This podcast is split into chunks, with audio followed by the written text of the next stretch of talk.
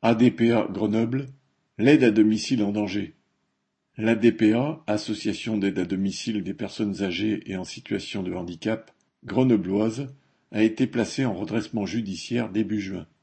Mercredi 19 juillet, une centaine de manifestants se sont rassemblés devant le conseil départemental à l'appel de l'intersyndicale pour protester contre la menace de fermeture et les mauvaises conditions de travail.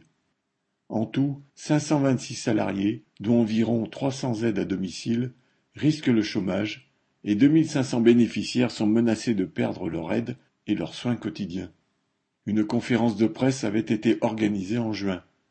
Les témoignages sur la qualité des interventions des équipes de l'ADPA s'y étaient succédés.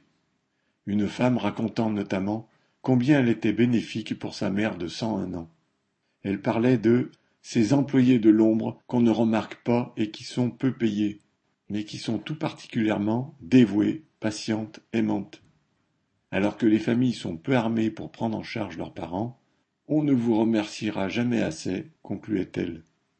Des aides à domicile ont expliqué les difficultés de leur travail, sans cesse confrontés à la dépression, à la détresse de gens seuls, à la misère, alors que les retraites moyennes des personnes prises en charge sont de 780 euros.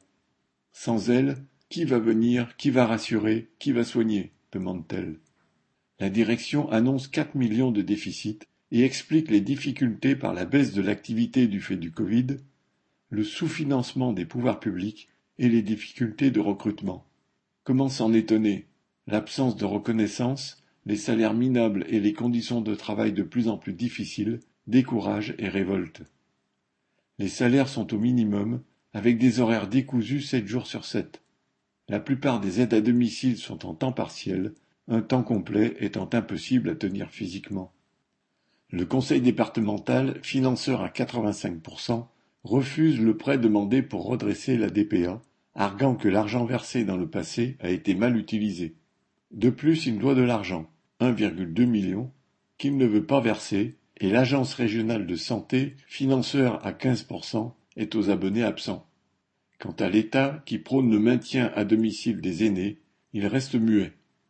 Tous craignent la reprise par un groupe privé du style Corian, qui transformerait cette association en entreprise où les profits seraient la priorité.